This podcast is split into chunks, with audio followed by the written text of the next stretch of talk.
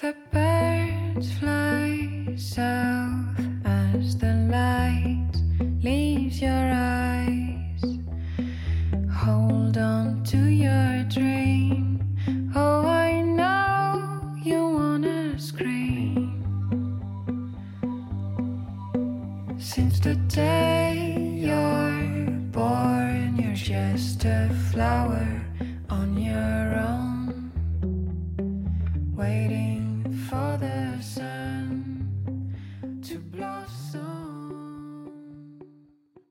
科学无聊，知道就好。这里是科学十分钟，我是你的主持人杰克。现在时间是六月三十号的下午三点四十六分。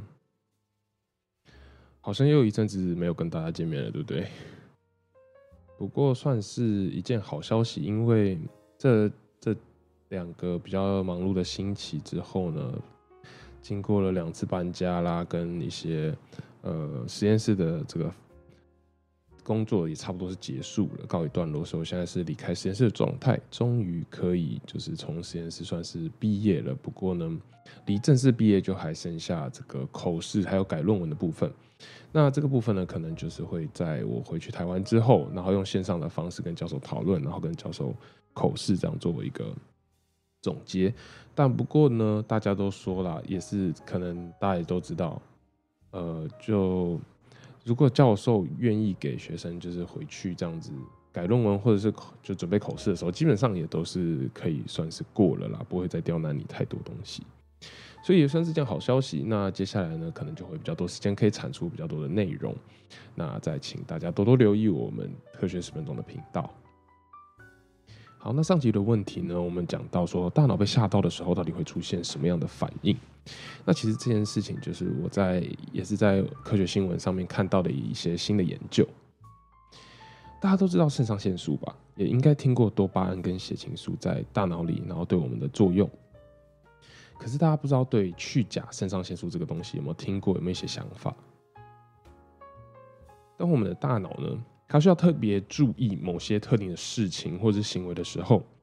那科学家针对这个新的发现，说去甲肾上腺素会因为这些特定的情况、特定的行为发生的时候，通常就是很惊吓或很惊喜 （surprise） 的状态的时候，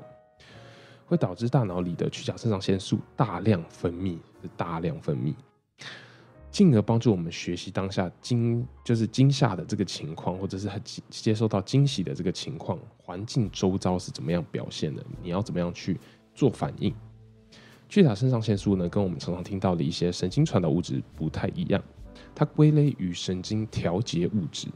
所以它是做一个调节的动作。那它在大脑的蓝斑部的地方会产生会分泌，而且也可以大范围的在大脑中发生作用，不是特定的在某一个地方而已哦。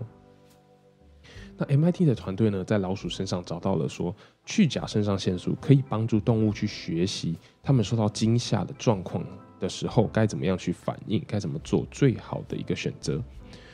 好，那神经调节物质呢，其实有点像是多巴胺、血清素，其实就算是神经调节物质，它是可以帮助传导到整个大脑。那我们刚刚讲的神经传导物质，只是传导细胞跟细胞之间的一个工具的这样子的感觉。而这样传导到整个大脑的效果呢，是对于我们的生存跟我们的警觉是有相关的，因为呢，代表这样的物质它非常重要，需要你当下每一个大脑的部位去做一个统合，去做一个反应，而不是就只是神经跟神经之间可能某一条特别的传导有关而已，所以它只整个有点像是整个大脑的神经调控这样子。动物的大脑呢，必须要在惊吓的时候。为什么就是要分泌这么多？就是因为我们要在惊吓的时候去做一个学习的动作，不然每一次就是我们吓到，那下一次又经过同样的事情，又再吓到一次，然后又再吓到一次，对一个精神啦、身体啦、健康都不是一件非常好的事情，因为你每次都要很大的这个反应，很大的这个可能神经互相的呃去触动去 activate。那科学家发现呢，去甲肾上腺素可以在惊吓之后。给动物大脑产生有点像多巴胺的这个奖励效果，所以代表说，哎，你在惊吓过后，你在学习过后，还会有一个奖励的机制，然后去让大脑去不断的做一个回馈的作用。那他们实验是这样做的，他们训练老鼠去推一个类似握把的东西，只要它听到高频率的音乐的声音的话，拖一下握，推一下那个握把，它就可以获得奖励。那奖励呢，其实就是给它喝水，很简单的，给它喝一些糖水这样子。另外，如果他听到低频率的声音的音乐，也推手把的话呢，就会对他们的脸上喷气，所以让他们学习说，哎，听到低频率就是一个不好的事情，不要去推那个握把。那音乐越大声，推的它越大力的话，也会有更多的糖水作为奖励。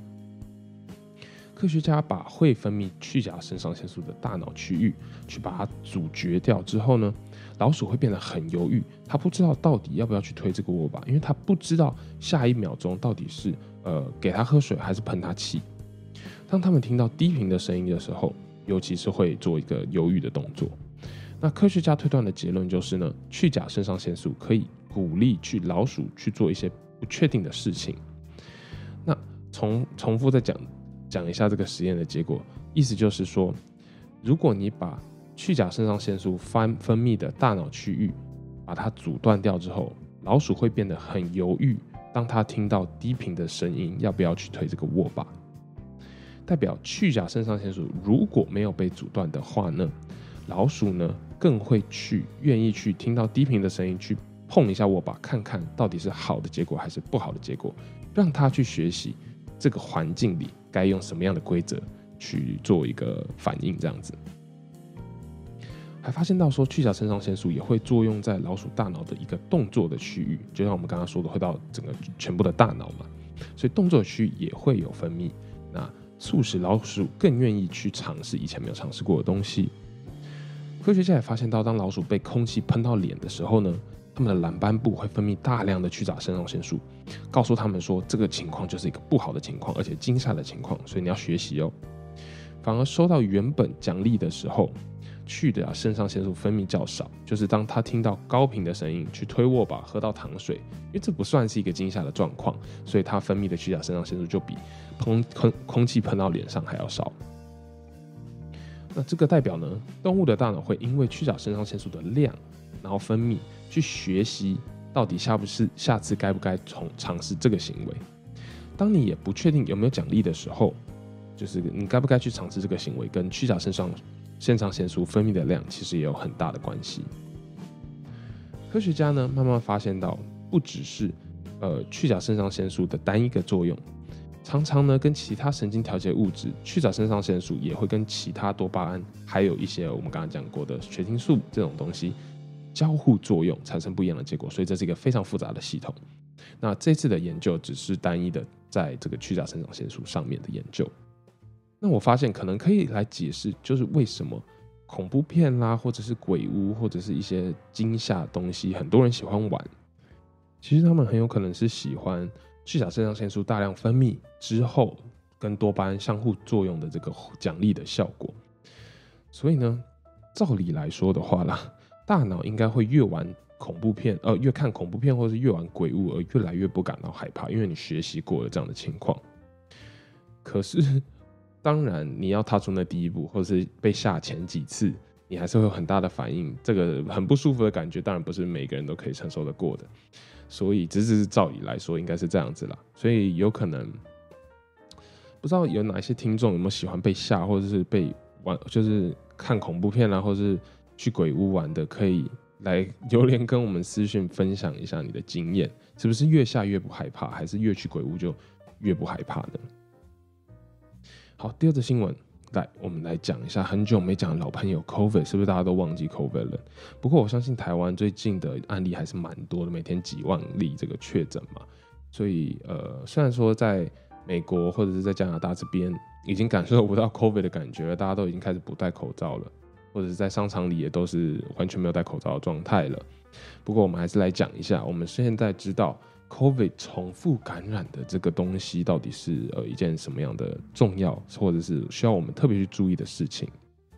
科学在这今年年初的时候呢，还在说重复感染 COVID 其实是一件很少见的事情，或是大部分只发生在没有打疫苗的人身上。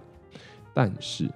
越来越多的人重复感染这个 COVID 的情况呢，让科学家慢慢的开始重视了这件事情。有点像一开始 WHO 因为对 COVID 的反应有点慢，